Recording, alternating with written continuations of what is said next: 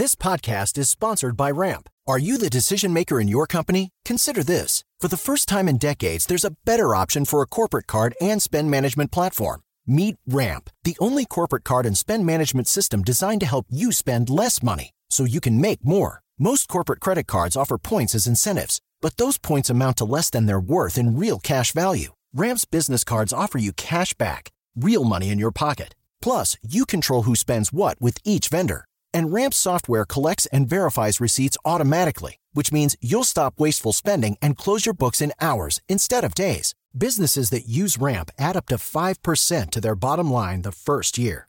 If you're a decision maker, adding Ramp could be one of the best decisions you've ever made. And now get $250 when you join Ramp for free. Just go to ramp.com slash easy. Ramp.com slash easy. R-A-M-P.com slash easy. Cards issued by Sutton Bank and Celtic Bank members of DIC terms and conditions apply. O agro, setor que movimenta a economia brasileira, gerando renda, emprego e oportunidades para toda a população. Hora H do Agro, com Kellen Severo. Oferecimento Consórcio Nacional Valtra. Planos de máquinas de alta performance. consórciovaltra.com.br. E rara. Cicobi, mais que uma escolha financeira. Abra sua conta. Olá, sejam muito bem-vindos ao Hora H do Agro, um programa onde discutimos e analisamos os temas que mais importam para o agronegócio brasileiro. Vamos aos destaques de hoje. Lula compara a ação de Israel na faixa de Gaza ao Holocausto e gera crise diplomática com o país. Nesta edição, você vai saber se o agro brasileiro poderá ser impactado por piora na relação com Israel. Na Europa, protestos de agricultores contra altos custos e agenda verde se espalham. 17 países já registraram manifestações neste ano. Na Dinamarca, conselheiros do governo sugerem taxar fazendas para atingir meta climática. Nos Estados Unidos, grupos de investimentos aportam recorde de dinheiro em terras agrícolas. E no Brasil, o que esperar para o mercado de terras em 2024? Crise do leite. Pecuaristas mineiros vendem animais para conseguir pagar as contas. E na soja, análises sobre a pergunta mais pedida da semana: o preço da soja vai subir? Você confere tudo isso e muito mais no Hora H do Agro, que já está no ar. Os protestos de agricultores estão se espalhando pela Europa. Nesta semana, pelo menos seis países registraram manifestações. Na França, dezenas de agricultores despejaram terra em frente a uma prefeitura no noroeste do país. Eles exigiam progresso nas negociações com o governo antes de um importante evento agrícola que acontece em Paris. Já no sul do país, estradas foram novamente bloqueadas. Na Espanha, um comboio interrompeu o trânsito ao redor da capital Madrid. Os agricultores se deslocavam em direção ao Ministério da Agricultura para protestar contra a falta de ajuda do governo ao setor. Faixas diziam não à Agenda 2030. Na Grécia, agricultores se reuniram na Praça Central de Atenas e estacionaram tratores em frente ao parlamento contra o aumento dos custos. Uma faixa com um caixão preto preso na frente de uma máquina agrícola dizia: a pecuária morreu hoje. Na Polônia, agricultores protestaram contra as medidas da União Europeia para combater as alterações climáticas e a importação de produtos ucranianos. E outro país que também aderiu ao movimento foi a República Tcheca. Lá, mais manifestantes também foram às ruas e eles, pelo menos, protestavam contra altos custos de produção. Agora já são pelo menos 17 países da Europa realizando protestos neste ano. Os agricultores reclamam de altos custos, retiradas de subsídios, entrada de produtos importados na Europa e as restrições impostas ao agro para atingir as metas climáticas do bloco, que fazem parte do Acordo Verde Europeu. Um levantamento realizado pelo Hora H do Agro indica que pelo menos 17 países da Europa já realizaram protestos neste ano. Vale lembrar, os agricultores reclamam de altos custos de produção, de retirada de subsídios, de entrada de produtos importados na Europa e de restrições impostas ao agro para atingir as metas climáticas do bloco, que faz parte do Acordo Verde Europeu. Um grupo de especialistas considerados conselheiros do governo sugeriu nesta semana que a Dinamarca crie uma taxação sobre as fazendas para que as metas climáticas estabelecidas pelo país sejam alcançadas. Na prática, essa proposta cria um imposto sobre o carbono e taxa a produção agrícola em até 750 coroas, o equivalente a cerca de 538 reais por tonelada equivalente de CO2 emitido. O país tem o objetivo de cortar as emissões de gases no setor agrícola entre 55% a 65% até 2030. Uma reportagem da agência de notícias Reuters revela que se essa taxação entrar em vigor, a produção agrícola da Dinamarca poderia cair entre 6% e 15%. E a criação de bovinos e suínos teria uma queda de cerca de 20%. Com isso, a Dinamarca seria o primeiro país do mundo a criar esse tipo de imposto. A proposta ocorre em um momento em que agricultores de diversos países da Europa protestam há mais de um mês contra, por exemplo, a imposição de regras ambientais que estão inviabilizando a atividade. Para tratar deste assunto, a gente recebe agora o cientista político Christian Lobauer. Christian, seja muito bem-vindo ao Hora H do Agro. Obrigado, prazer estar com você, Kellen. Obrigada. A gente começa te perguntando sobre essa proposta da Dinamarca, né, que quer criar uma taxa sobre a emissão de carbonos que incida sobre as fazendas que produzem comida. Essa proposta vai virar uma realidade, na sua opinião? É, é muito surpreendente essa decisão na Dinamarca, justamente nesse momento em que você, na reportagem, fez, na introdução, a, a, a demonstração aí da indignação de 17 países de todo o setor agrícola europeu em torno justamente de medidas como essa, que a Dinamarca como se estivesse dobrando a aposta, né? E dando mais um passo, consolidando um imposto verde é, é, e, fazendo com que a produção agropecuária fique ainda mais cara e que vá para um caminho de inviabilização. Então, assim, uh, é muito surpreendente para mim ver a Dinamarca, embora seja um país menor, ela tem metade do seu território com produção agrícola e é uma das maiores produtoras de suínos do continente. Tem uma tradição grande de competência, de qualidade. E, evidentemente, que os dinamarqueses também sofrem de todos esses problemas, principalmente estão indignados com, a, com essa agenda do Green, Deal, do Green Deal, que é essa agenda que, muito além dos subsídios, quer taxar os produtores e reduzir a produção, isso que eu acho mais impressionante, reduzir a produção achando que com a redução da produção você pode responder a uma agenda climática, que é, é um contrassenso. Né? É realmente essa sensação de ser um contrassenso é o que está mobilizando essas milhares de pessoas lá na Europa a se manifestarem contra, entre outros temas, o excesso da agenda ambiental que pode sim inviabilizar a produção agropecuária em diferentes regiões do mundo. Qual vai ser o freio neste tema, se é que vai existir. Porque, de um lado, a gente tem manifestações enormes se avolumando, se espalhando por diversos países, mas de outro, as propostas na mesma direção, ou de vilanizar a produção, ou de cobrar mais impostos, continuam a bater na porta. Como é que vai ficar, hein, Christian? Eu acho que o freio, a palavra é boa, o freio vai ser, está sendo político. Uhum. Você observar os resultados de algumas eleições, recentes, pegue, veja a Holanda, veja a Itália já foi, a, Hungria já foi, a Polônia já foi, agora a Holanda, a Alemanha está tendo eleições regionais com reversão de partidos políticos que têm aversão a essa agenda, que é uma agenda absolutamente dogmática.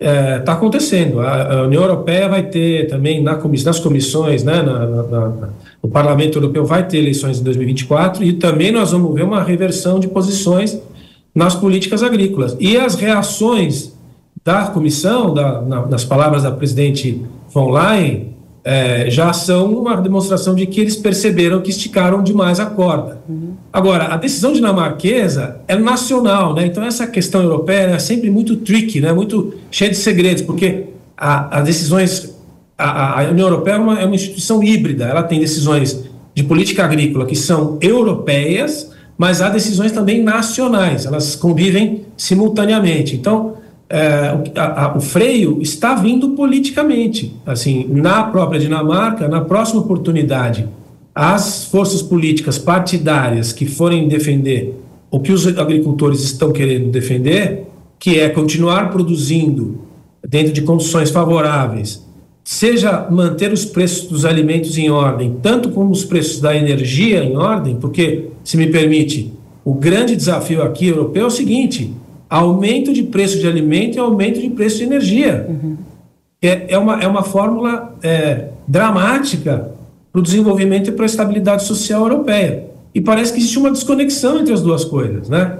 A gente tem, desculpe me lembrar de um livro importante, eu até guardei aqui para mostrar para todo mundo aqui, que chama-se a, a, a, Marcha da Insensatez, que é uma historiadora e, e, e jornalista americana, escreveu esse livro que diz o seguinte: ela vem desde Troia até a Guerra do Vietnã.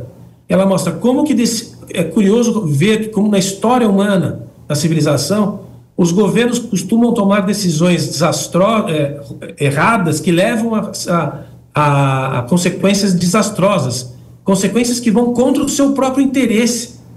E é muito comum isso acontecer na história da civilização. E mais uma vez a gente está vendo isso. São decisões que vão contra o interesse do, do Estado, seja europeu ou os, os Estados nacionais, é, porque são tomadas por decisões é, mesquinhas, muitas vezes de interesse pessoal e muitas vezes de interesse oportunista. E é exatamente o que está acontecendo de novo no século XXI. O resultado em países democráticos, porque ela trata da insensatez, né, da coisa tirana, ela tira decisão tirana, porque não tem como rebater. Mas em democracias como as europeias, você vai ver a reação na política. Vai vir, como já está vindo, uma, uma, uma reação de, de, de confronto a essa, eu diria, esse dogmatismo, essa ideologia que tomou conta da agenda europeia. Interessantíssimos pontos que você traz sobre a política ser uma das respostas e também essa menção à marcha da insensatez, essas decisões equivocadas que geram efeitos colaterais enormes. O ponto neste momento, Christian, a gente está vendo 17 países já com manifestações, são meses em que agricultores estão indo às ruas, pegando seus tratores, deixando as suas propriedades e dizendo: basta, não dá, atingimos o nosso limite. Como é que essa história vai acabar? Porque ou de um lado os agricultores vão cansar de ir às ruas e deixar suas propriedades porque eles têm contas para pagar e aí essa agenda se fortalece, ou de outro lado vai haver sim uma sensibilização e uma revisão das políticas agrícolas ou dessas ideias de exagero na pauta ambiental que está prejudicando muitos casos a produção de comida. Eu acho que esse, é esse confronto de posições, que são é muito maior do que só da agricultura, mas esse confronto ele continuará nos, durante um bom tempo. Uhum. Ele na política, mas na esfera política ele também vai continuar, porque o debate sobre mudança climática não vai acabar. Sim. E ao mesmo tempo, ninguém vai enterrar o interesse de uma classe tão relevante como é a agrícola para os europeus e para o mundo de uma hora para outra.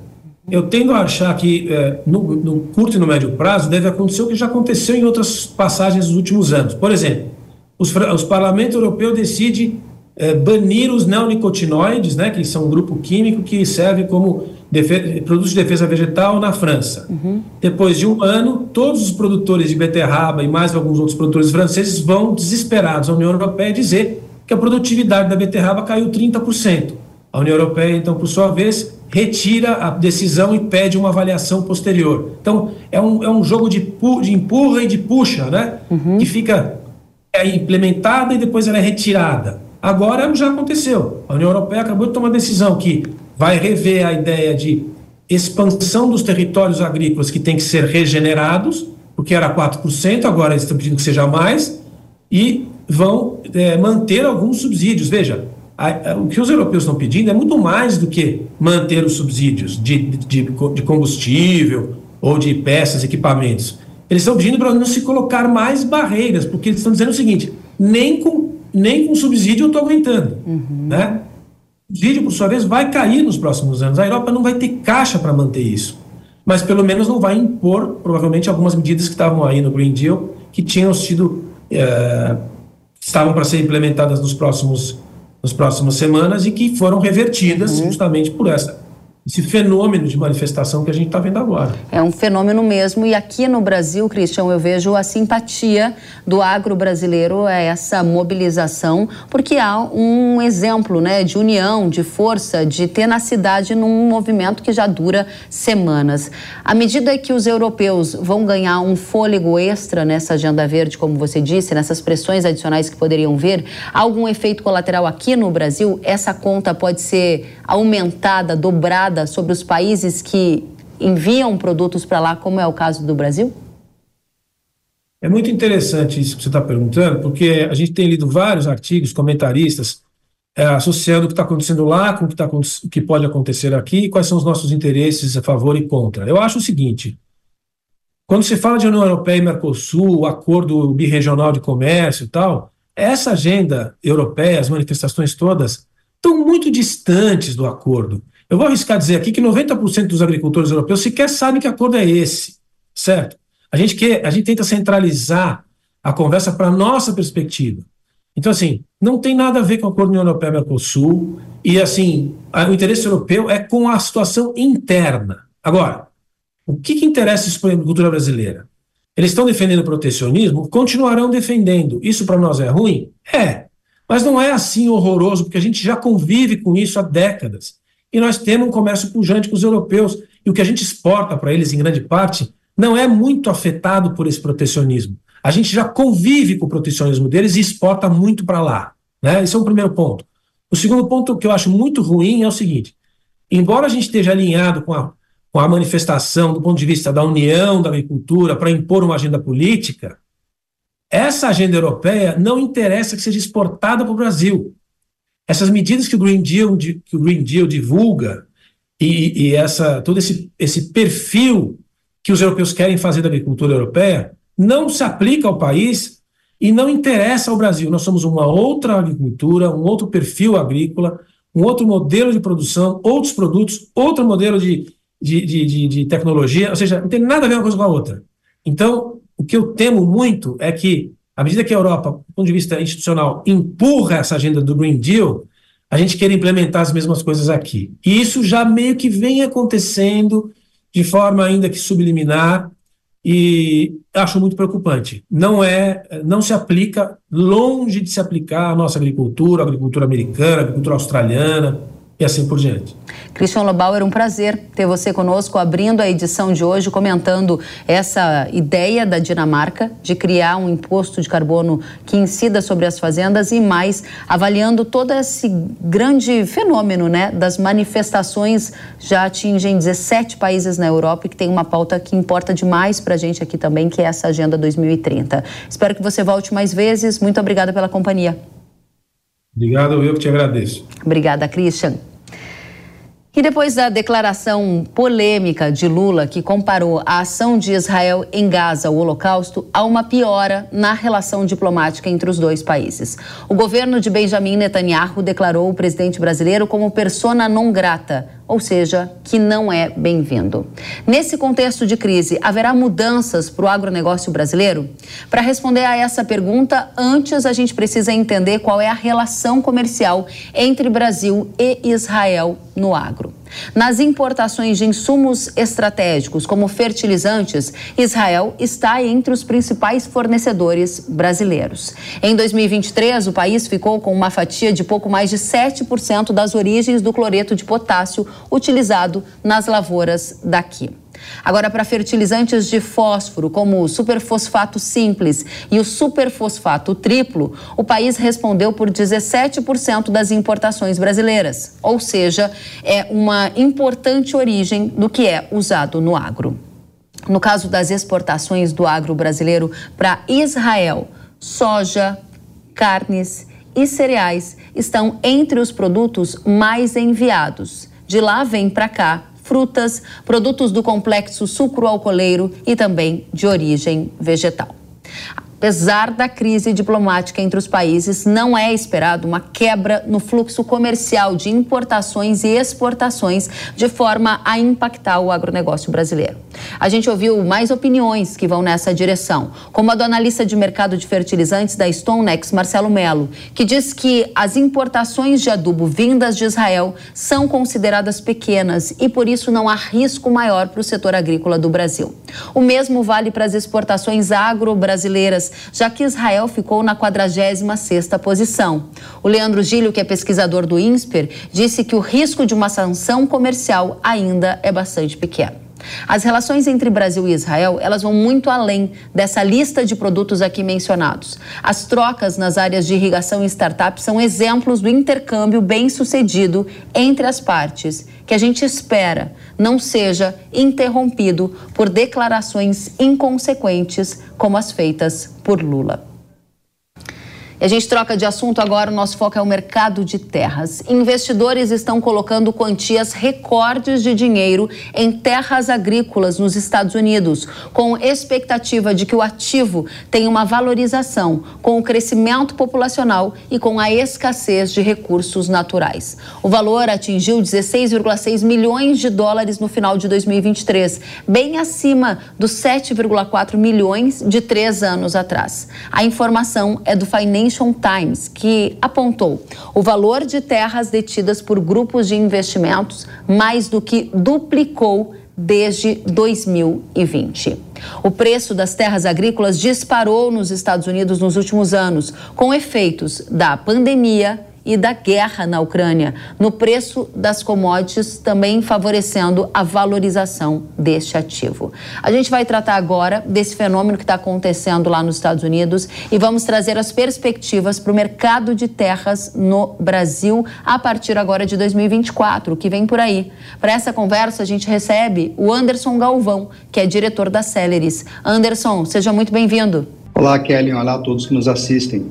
Obrigada pela sua companhia, Anderson. E a gente há pouco dava destaque aqui a essa reportagem do Financial Times que chama a atenção para o grande aporte de recursos dos investidores em terras agrícolas nos Estados Unidos, diante de uma crença de que esse é um ativo que vai se valorizar muito mais nos próximos anos. Esse é um movimento exclusivo dos Estados Unidos ou é uma tendência que você tem observado acontecer em outras áreas do mundo, hein?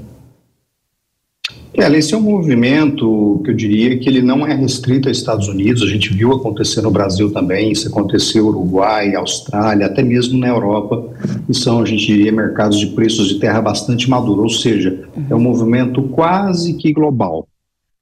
Movimento global e que tem uma tendência de continuar a acontecer? A, a gente tem situações distintas. O, o, mercado americano, o mercado australiano, eles são mercados muito mais institucionalizados, com a participação de fundos de pensão, fundos imobiliários, o que é ainda restrito ou ainda relativamente pequeno no Brasil. Então, uhum. a gente uhum. tem comportamentos distintos. O que eu posso dizer, pelo que a gente estuda aqui na casa, é que esse movimento de alta, de sustentação dos preços, ele tem elementos que às vezes eles são comuns a esses diferentes mercados por mais que cada um deles tenha a sua característica. Esses elementos comuns, por exemplo, na reportagem, eles estão falando em aumento da demanda de alimentos no mundo e escassez de recursos naturais. Tem outros elementos além desse que você colocaria nessa conta que leva a essa tendência que eles estão apontando? Como, como contramedida aos efeitos da Covid lá em 2020 e 2021, bancos centrais mundo afora imprimiram, imprimiram dinheiro, a gente viveu um período de juro nos diferentes mercados internacionais, os juros muito, muito baixo e juro baixo é um convite à valorização de ativos, ações, real estate urbano, real estate uhum. imobiliário. Então esse é um outro elemento. Dentro de uma perspectiva aqui no Brasil de juros mais baixos ou até uma expectativa de que em algum momento não tão longe os Estados Unidos comecem a reduzir juros também. Esse movimento que você acabou de falar se aplica a um futuro próximo? Exato. Quando eu trago essa realidade para o contexto brasileiro, a gente tem o seguinte movimento, Kellen. Primeiro, lá em 19, 20, lembre-se que a gente estava com Selic a 3%, um uhum. pouco menos do que isso até. Então, a gente teve um movimento de juro baixo que, além do próprio dinheiro do agro, do produtor rural que uhum. passou a comprar mais terras pelos temas de demanda e tudo mais, a gente teve também o investidor do asfalto, o investidor da Faria Lima, uhum. indo atrás do, do, ativo imobiliário rural. tal como a matéria do Financial Times cita para a realidade norte-americana. Depois, até pelo surto inflacionário, inflação dos alimentos, que é até consequência desse boom de liquidez global, o Brasil e outros países da América Latina foram é, é, mais cedo no movimento de alta de juros, tanto que o problema de inflação na região resolveu antes desses países, e isso, obviamente, lá em 2022 e 2023 afasta um pouco o investidor financeiro do mercado de terras, no caso do Brasil, e agora, com uma Selic já com viés de voltar para um patamar de um dígito, mesmo que uhum. alto, terra agrícola já volta a ser interessante novamente no mercado brasileiro. A gente vai entrar agora no mercado brasileiro mais no detalhe. Eu volto a falar com você em alguns segundos. Fica com a gente, Anderson. Aqui no Brasil, um levantamento realizado pela S&P Global Commodities Insights indica que no último trimestre de 2023, o preço médio das terras agrícolas registrou uma alta de 3,2% em comparação com o trimestre anterior. Você vê na tela a evolução dos preços por tipo de produção agrícola. Veja como essas culturas tiveram essa evolução. A recente queda do preço das commodities e os impactos na rentabilidade agro explicam o baixo volume de negócios no mercado de terras brasileiro no último ano. A gente preparou também uma tela para mostrar onde é que estão as áreas agrícolas mais caras do país. Vale destacar que esse levantamento se refere ao estado e leva em consideração o preço médio. Veja que, na média, o Paraná é o estado que tem as terras agrícolas mais caras, com valores acima de 66 mil reais por hectare. Na sequência, aparece Rio Grande do Sul e São Paulo, com hectare valendo cerca de 56 mil reais. Santa Catarina, com hectare sendo negociado em 42 mil reais. A gente volta a falar com você, Anderson, e a pergunta é: os preços das terras agrícolas no Brasil vão se valorizar em 2024? Você já deu uma pista ligada a juros. Que outros fatores estão no seu radar e esses preços vão subir? A gente enxerga da seguinte forma, Kelly: de um lado, como sustentação de demanda, ou seja, apetite do investidor atrás da terra agrícola, um viés de uma Selic mais baixa. Por outro lado, não é segredo para ninguém, todo mundo está acompanhando aí que o preço da soja, do milho, do café, do boi, todos esses produtos agropecuários tiveram uma queda de preços expressivos no 24 em relação ao 23, o que, por sua vez, compromete a geração de caixa desse agricultor, desse pecuarista. Com isso, qual é o nosso entendimento? No 24 e também até lá no 25, a leitura nossa é que preço da terra no Brasil ele mudou de patamar, como já aconteceu em outras ocasiões do passado, e agora ele tende a ter uma acomodação, ficar relativamente estável pelos próximos, sei lá, dois ou três anos, até um momento que a gente tenha de novo um evento de liquidez, uma disparada de preço de commodities, uma mudança muito, muito, muito brusca nas condições de liquidez. Então, a nossa leitura é de estabilidade para preço da terra, o que não necessariamente significa estabilidade para o valor do arrendamento. Interessante essa diferença que você coloca. Explica para gente por que não necessariamente para o valor do arrendamento. Voltando no tema da terra, né? O agricultor ou dono de terra, quando ele vê, por exemplo, um, um, momento de menor liquidez, como é o caso agora, ele simplesmente tira a terra do negócio ou do mercado e o preço estabiliza, ou seja, uma equação de oferta e demanda. No caso do arrendamento, aquele agricultor que arrendou terras, inclusive a valores que a gente entende bastante caros, bastante fora do padrão normal de rentabilidade lá no 22 no 23, a conta não fecha no 24. Qual é a opção para esse agricultor que arrendou essa terra cara? Ou ele vai renegociar um novo valor com o dono da terra, ou ele simplesmente vai devolver a terra porque a conta não fecha. Arrendamentos de 18, 20 sacas de soja, dependendo da região do cerrado que a gente passou a observar, é uma conta que não fecha na realidade de produtividade e preço agora da safra 23-24. Consequentemente, nossa leitura é que no 24-25 o preço do arrendamento cai, preço da terra fica relativamente estável. Interessante. Agora, dentro desse contexto, olhando para preço de terra, a pesquisa da S&P mostrava em 2023 um volume de negócios bastante morno em função dessa queda uhum. nos preços das commodities e todo esse contexto que você colocou. É algo que vai permanecer em 2024? Um mercado um pouco mais parado? E no mercado de arrendamentos, o que, que vai acontecer? Eu entendo que, de novo, dada a condição de rentabilidade do agricultor brasileiro nesse 23, 24 e ao que tudo indica no 24, 25, o mercado de compra e venda de propriedades rurais ele tende a ser morno. Um detalhe que também merece atenção é que teremos sim agricultores com situação econômica financeira estressada, comprometimento de liquidez, capacidade de pagamento de, de dívida, e isso certamente vai levar a alguma oportunidade de liquidez forçada, ou seja, o agricultor ser obrigado a vender aquela área, que ele tem uma alienação fiduciária, alguma garantia é, atrelada a algum compromisso da operação dele.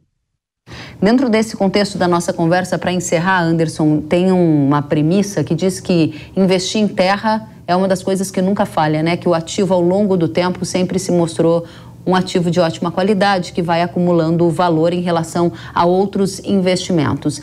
Essa premissa é uma premissa válida mais do que nunca nesse nosso contexto geopolítico, político, em que há bastante desafios? É o melhor ativo a se investir no momento?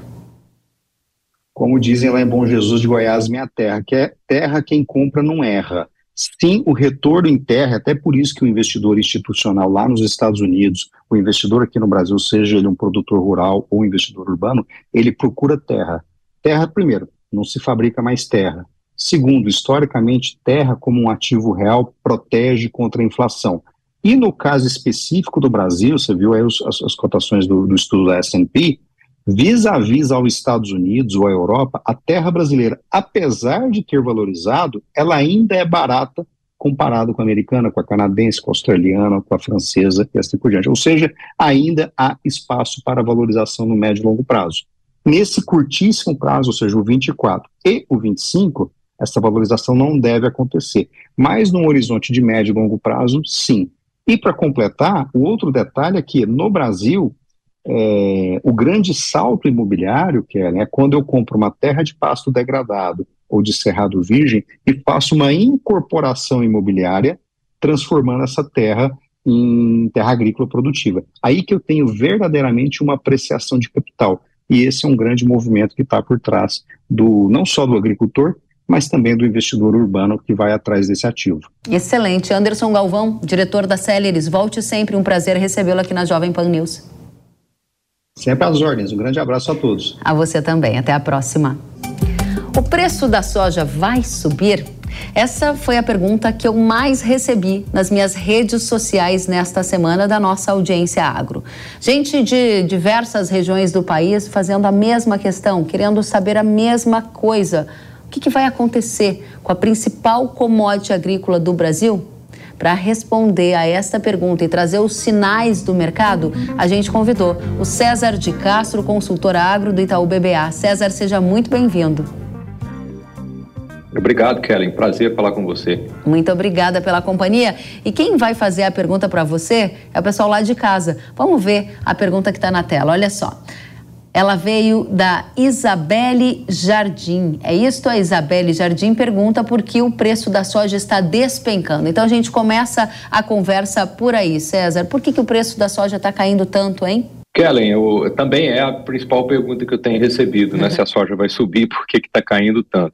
Basicamente, sendo bem simplista aqui na resposta, é porque a, a soma de Brasil e Argentina nesse ano, né, na produção de soja, é algo como próximo de 15 milhões de toneladas maior do que o ano anterior. Né? Vale dizer, lembrar que o ano anterior a Argentina colheu cerca de 25 milhões de toneladas de soja, foi muito afetado pela laninha. Esse ano é uma situação completamente diferente, eles devem vir bem. Isso mais que compensa a redução que a gente deve ter, especialmente no Mato Grosso, né, que estamos vendo. Então, é, basicamente é isso. Né? Não, não há um, um um quadro de é, iminente desabastecimento de soja para o mundo e num ambiente de demanda, acho que um pouco também questionável, né? É, se é, os números de consumo que estão sendo previstos é, vão se concretizar. Eu, pessoalmente, sou otimista com, com a demanda chinesa, mas a questão da oferta é a principal resposta aqui, tá?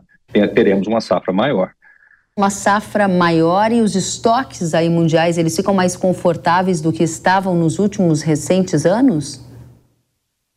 Ficam mais confortáveis. Uma safra maior, quando eu falo, é na soma de Brasil e Argentina. Né? Brasil vai ter uma safra um pouco menor, algo aí entre 7% e 8% em relação, a menos em relação ao ano passado, mas a Argentina 100% maior. Então, a soma dos dois ainda é, faz com que a produção cresça na, na região, e isso joga pressão nos estoques. Então, não é um, um, uma grande oferta, um, seria sim se o Brasil tivesse escolhido uma safra cheia e a Argentina como está. Mas ainda assim é mais que o ano anterior e isso impede os preços de, de, de corrigirem essa, essa queda de produtividade que a gente tem visto em muitas regiões.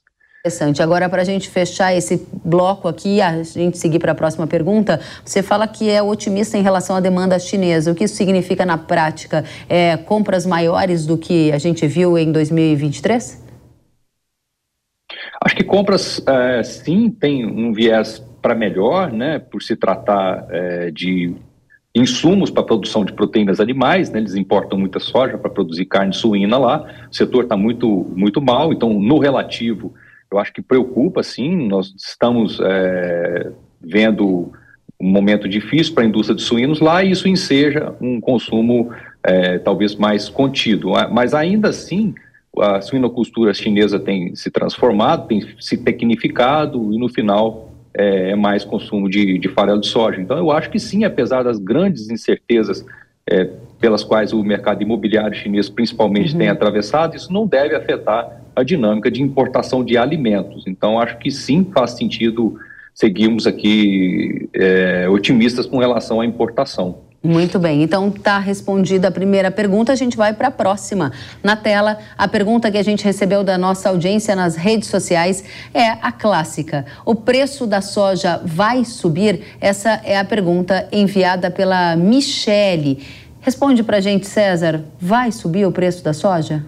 Eu acho que sim, Kellen, mas é difícil dizer quando, né? O preço da soja nesse nível, ela vai estimular o produtor a ser muito cauteloso no avanço de área na próxima safra, né? E aí nós já estamos falando do plantio lá em setembro, outubro. Isso, é, geralmente o Brasil tem um crescimento aí alguma coisa próximo de 4% da área de soja. Isso não vai acontecer esse ano. A situação é muito mais é, complicada é, mas não temos a expectativa de que sobe no curto prazo. Eu diria até que a soja está cara relativamente ao milho na Bolsa de Chicago. Né, a relação de preço entre as duas commodities deve fazer com que o produtor americano opte mais pela soja. Então, o viés hoje, tudo mais constante, é de um aumento da área de soja lá. Se o clima não for ruim lá, nós vamos ter mais soja vindo dos Estados Unidos no segundo semestre. Então, o Brasil possivelmente deverá fazer esse ajuste se a soja não se a gente não vê um problema na safra americana, e geralmente o período crítico ali é só lá em julho e agosto,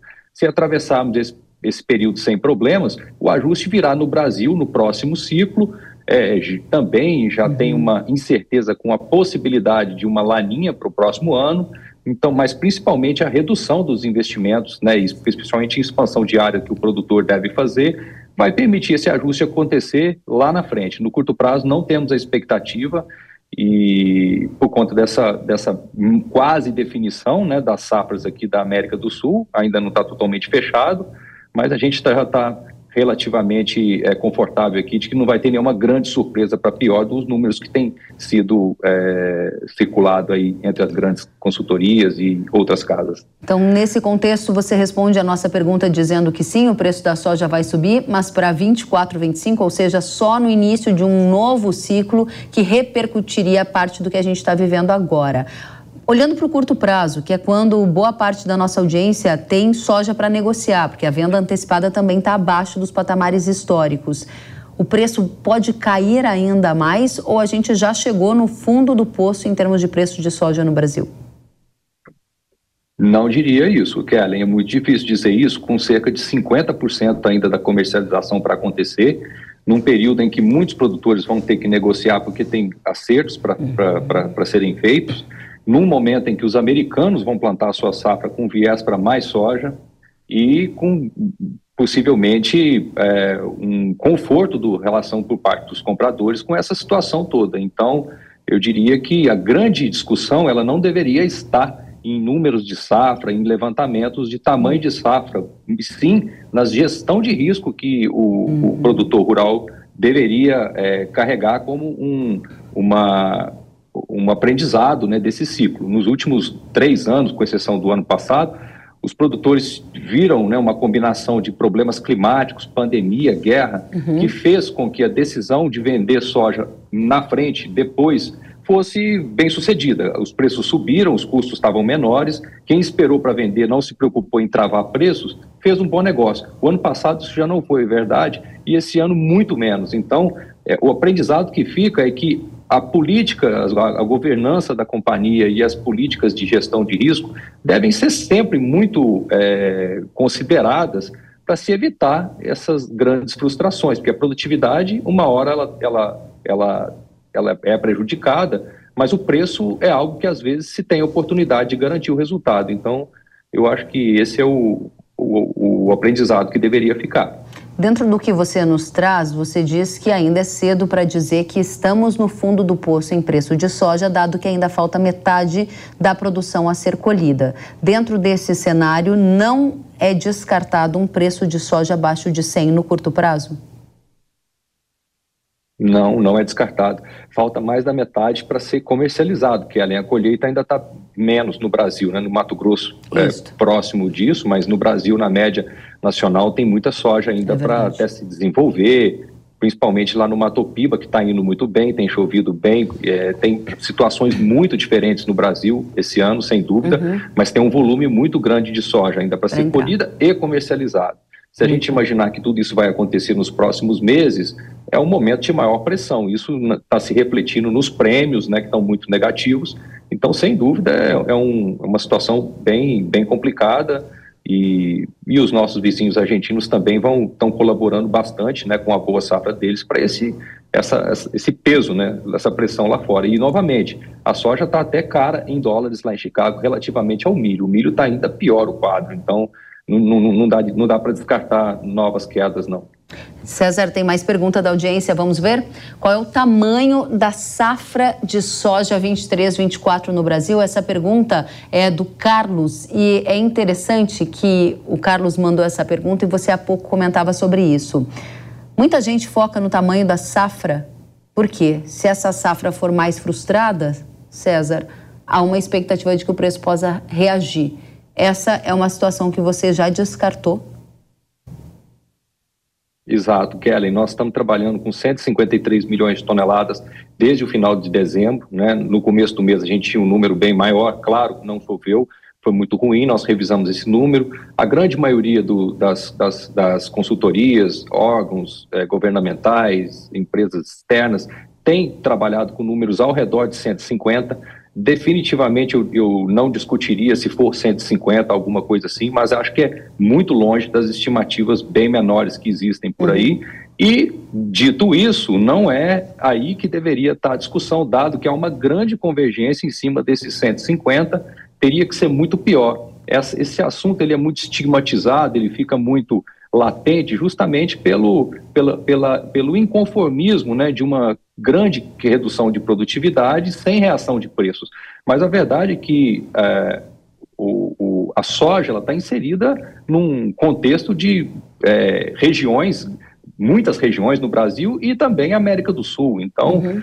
é, não achamos que é um quadro é, caótico, definitivamente. Há sim, claro, muitos produtores que já colheram 20 sacos, é, 30 sacos por hectare, isso de longe não paga nem o custo operacional, vai sim ser um ano muito difícil, mas na média do Brasil, no agregado, nós não enxergamos a, a situação como, como tão dramática a ponto da gente ver é, números muitíssimo menores do que isso uhum. que nós estamos esperando que algumas instituições têm. É, vocês estão esperando a segunda maior safra de soja da história, correto? Correto. Bom, vamos adiante. Um último ponto, César. Você mencionou várias vezes durante a nossa conversa o tamanho da safra da Argentina. Nessa semana, a Bolsa de Cereais de Rosário ela cortou a safra de soja da Argentina em 2 milhões e meio de toneladas em relação ao que era observado em janeiro por causa de uma onda de calor que atingiu as lavouras lá. E agora indica uma produção ao redor de 49 milhões e meio de toneladas. Isso pode fazer algum efeito em preço de soja? Subir um pouquinho? Eu sei que a nossa audiência quer que o preço suba, por isso também a minha pergunta. Eu também quero que suba, hum. Kellen, mas acredito que não. É uma, uma, redução pequena, muito coerente com o calorão que fez lá e a falta de chuvas, mas já voltou a chover, tem previsões de chuvas também para as próximas semanas. Estamos relativamente confortáveis aí com, com próximo de 50 milhões de toneladas lá, então não muda a uhum. história, tá? Teria que ter uma, uma redução muito maior para a gente ver algum efeito. Muito bem. Agora, quem quer que suba são os agricultores, né? Porque os produtores de leite, os consumidores estão mais confortáveis com essa redução no custo. É um tema que a gente vai tratar a seguir.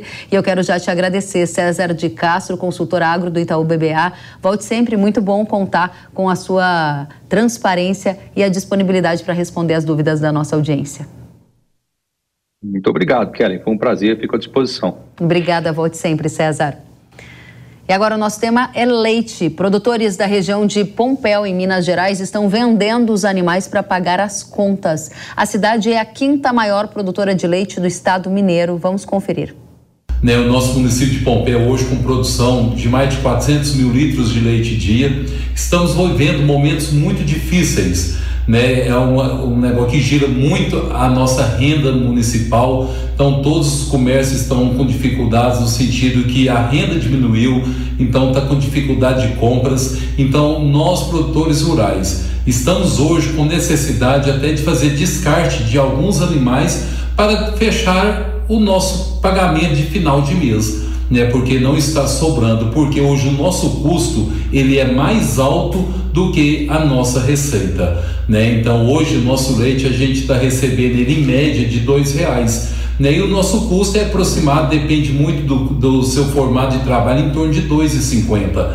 Então isso vê a situação que o produtor está. Né? Existindo produtores até desistindo de ser produtor de leite, mas com essa dificuldade quem está comprando esses animais, nem quem compra um animal, uma vaca de leite hoje, a gente está conseguindo, porque é generalizada essa situação.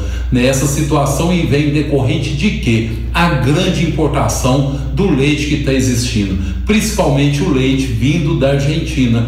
Por isso, essa situação de nós, produtores de leite, hoje é uma dificuldade muito grande pois está difícil da gente continuar trabalhando no mercado da situação que está vindo. A gente está pedindo socorro. Realmente uma situação desafiadora. Obrigada pelo relato, obrigada pela atualização. E entre os diferentes investimentos em 2023, a produção de leite de baixa tecnologia foi o pior, com uma rentabilidade negativa de 13,9%. Liderando os rendimentos no ano passado ficou o Ibovespa, com 22,3%. Agora, o leite de alta tecnologia teve ganhos de 6% nesse levantamento que você acompanha pela TV. A gente vai tratar agora do mercado de leite com o Jonathan. Ele é presidente da Comissão Nacional de Pecuária de Leite da CNA. Jonathan Ma, seja muito bem-vindo ao Hora do Agro. Boa tarde, Kelly. Prazer estar com você. Muito obrigada pela sua companhia. Não tão agradável. Exatamente. É uma crise vivida pelo setor do leite. Jonathan, poderemos ver mais produtores de leite pelo Brasil tendo que vender os animais para pagar as contas, como a gente acabou de ouvir o relato de Minas? Com certeza. Esse quadro está em todo o país, uhum. não só vendendo animais para pagar conta, descartando animais, como também muitos produtores saindo da atividade, mudando de atividade ou arrendando terras né? E outros, é claro, reduzindo também a tecnologia, é, como você acabou de mostrar o quadro da, da baixa tecnologia com alta tecnologia, mas mesmo com aqueles de baixa tecnologia, talvez baixando mais ainda a tecnologia, porque não suporta injetar um pouco mais de recursos para produzir leite. Esse é um ponto importante de destaque que você menciona. A diferença entre alta tecnologia e baixa tecnologia e na diferença do rendimento observado dos investimentos feitos em 2023. Quem investiu mais na cadeia do leite conseguiu passar por esse severo ano de crise com resultado positivo. Tem alguma mensagem importante para a gente tirar daí? Na verdade, é, tive, a gente percebeu investimentos bastante grandes na atividade, como outros setores também saindo da atividade, né? Produtores saindo.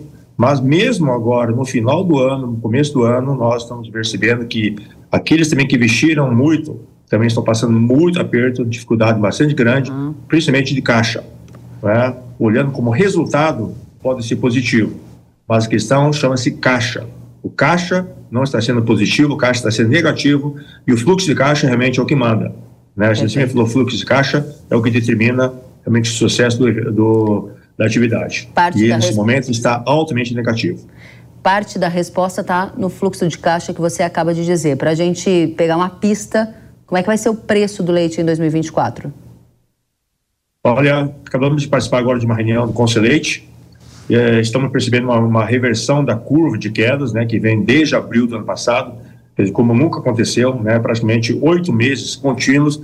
E janeiro uma pequena reversão, não é subida alta, uma pequena reversão da curva.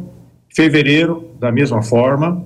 Esperamos que a partir de março, abril, a gente comece a ver ter uma perspectiva um pouco melhor, mas não nos arriscamos a dizer que seja otimista, porque ainda estamos vivendo um quadro muito intenso de importações de leite, que infelizmente não obtivemos resposta em relação ao decreto que foi ditado pelo governo agora em 1 de fevereiro. E isso nos preocupa demais e pode afetar todo o comportamento do leite ao longo de 2024 novamente.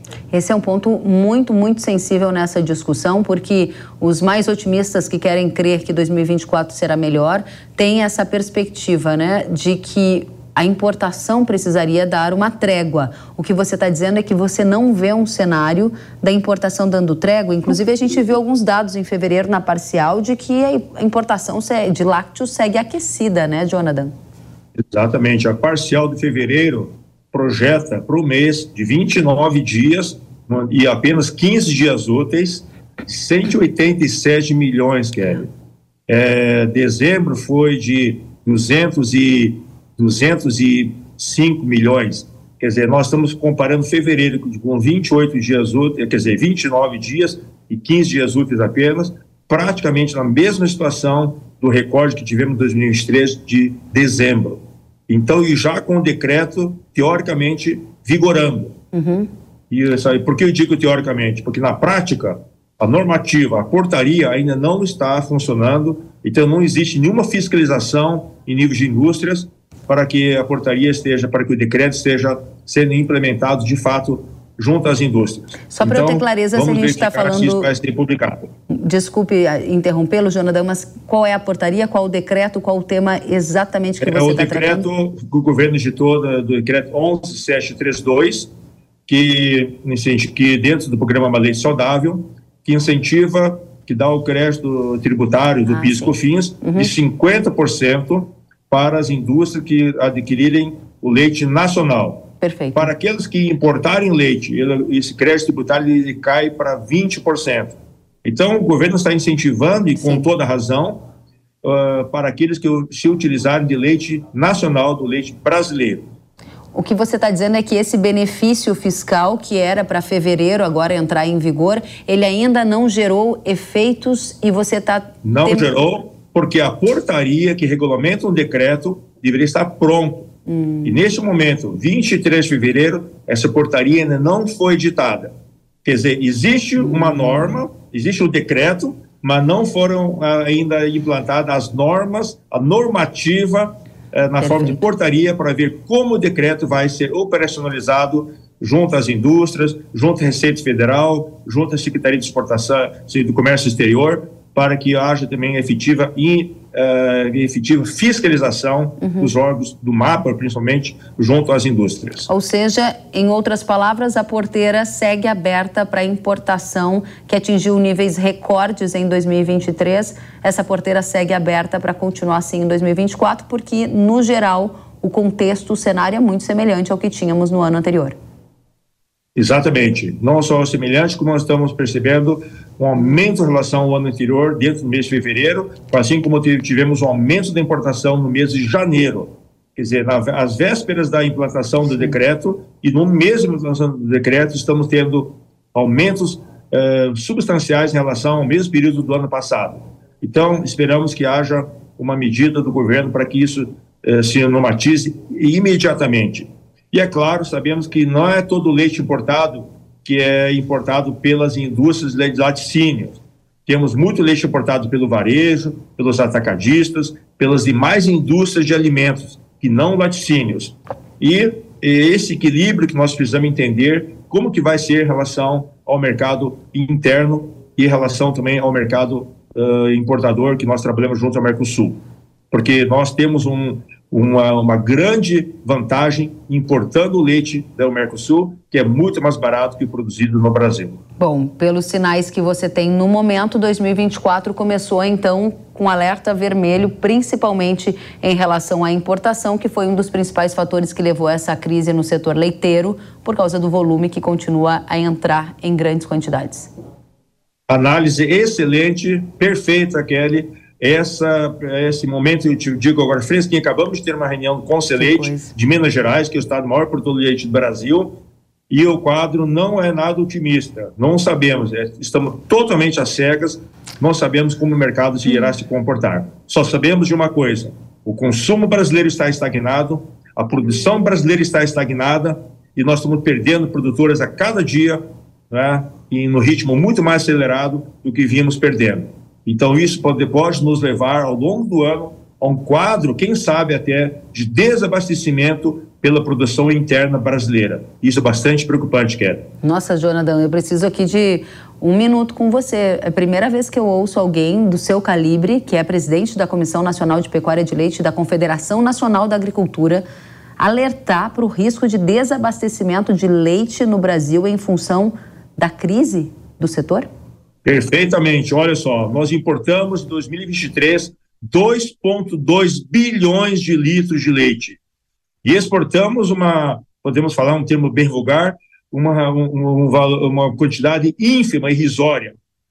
E importamos todo esse leite, ainda produzimos praticamente 24 bilhões de litros de leite, que é um pequeno aumento de 1,9% em relação ao ano passado, mas nós estamos estagnados há uma década nesses 23, 24 bilhões de litros de leite, um, algum ano, outro 25, e estamos com a, o consumo estagnado.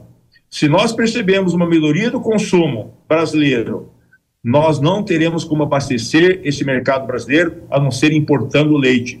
E olha que com, com, com a produção ajustada, ainda importamos 2 bilhões de litros de leite né, e não exportamos quase nada. E agora, com a, situação dramática que o setor está vivendo, inclusive indústrias passando apertos e dificuldades, estamos vendo desindustrialização, algumas indústrias pequenas fechando, né? É, muitas produtores estão partindo para a produção de queijo artesanal. Então, pode haver realmente, acabamos de ver relatos de que não estão encontrando, aqui em Minas Gerais, não está sendo encontrado queijo nos mercados, está faltando alguma coisa em algum lugar ou outro. Então, isso não explica leite em queda e faltando produtos no mercado interno. E olha que nós estamos apenas no mês de fevereiro, agora que acabou o carnaval. Como será pela frente? Jonathan Ma, muito obrigada por estar conosco, trazendo esses importantes alertas e reflexões para o agro brasileiro, especialmente para a cadeia de leite. Você que é presidente da Comissão Nacional de Pecuária de Leite da CNA, fica o convite para voltar mais vezes. Muito obrigado. Me permito apenas corrigir. O nosso presidente, na verdade, é o Rony Volpe. Eu estou como vice-presidente, mas estamos sempre juntos, trabalhando em luta em prol do nosso produtor brasileiro e da cadeia láctea brasileira. Obrigado, Kelly. Eu que agradeço. Obrigada a você pela correção. Até a próxima. E agora eu tenho um recado para vocês. Produtores de cana e usinas, chegou a hora de elevar a rentabilidade do canavial ao máximo. Hyper é o poderoso maturador de cana da Ihara que transforma a energia de crescimento em sacarose de maneira rápida, flexível e eficaz. Essa é a solução chave para extrair o máximo potencial produtivo dos canaviais. Com flexibilidade de uso, o Hyper pode ser utilizado no início, meio e fim de safra, com maior período de colheita útil. Assim, você define o melhor melhor momento para colher, atingindo o máximo TAH. Tudo isso resulta na tão buscada produtividade, com ganhos expressivos de ATR a partir de 14 a 45 dias. Eleve a sua rentabilidade ao máximo com o Hyper da Ihara. Acesse ihara.com.br ou aponte a câmera do seu celular para o QR Code que está aparecendo na tela e saiba mais sobre Hyper. O Hora H do Agro de hoje fica por aqui. Obrigada pela companhia e um especial obrigada, o nosso agradecimento ao colega jornalista Samidana, que durante o meu período de licença maternidade cuidou com muita atenção e carinho do Hora H do Agro, junto com todo o time que fica aqui nos bastidores por trás das câmeras. Obrigada a vocês da nossa audiência por continuarem conosco. Semana que vem tem mais Hora H do Agro. A gente se encontra. Até lá. Tchau. O agro, setor que movimenta a economia brasileira, gerando renda, emprego e oportunidades para toda a população. Hora H do Agro, com Kellen Severo. Oferecimento Consórcio Nacional Valtra. Planos de máquinas de alta performance. consórciovaltra.com.br. Cicobi, mais que uma escolha financeira. Abra sua conta. Realização Jovem Pan News.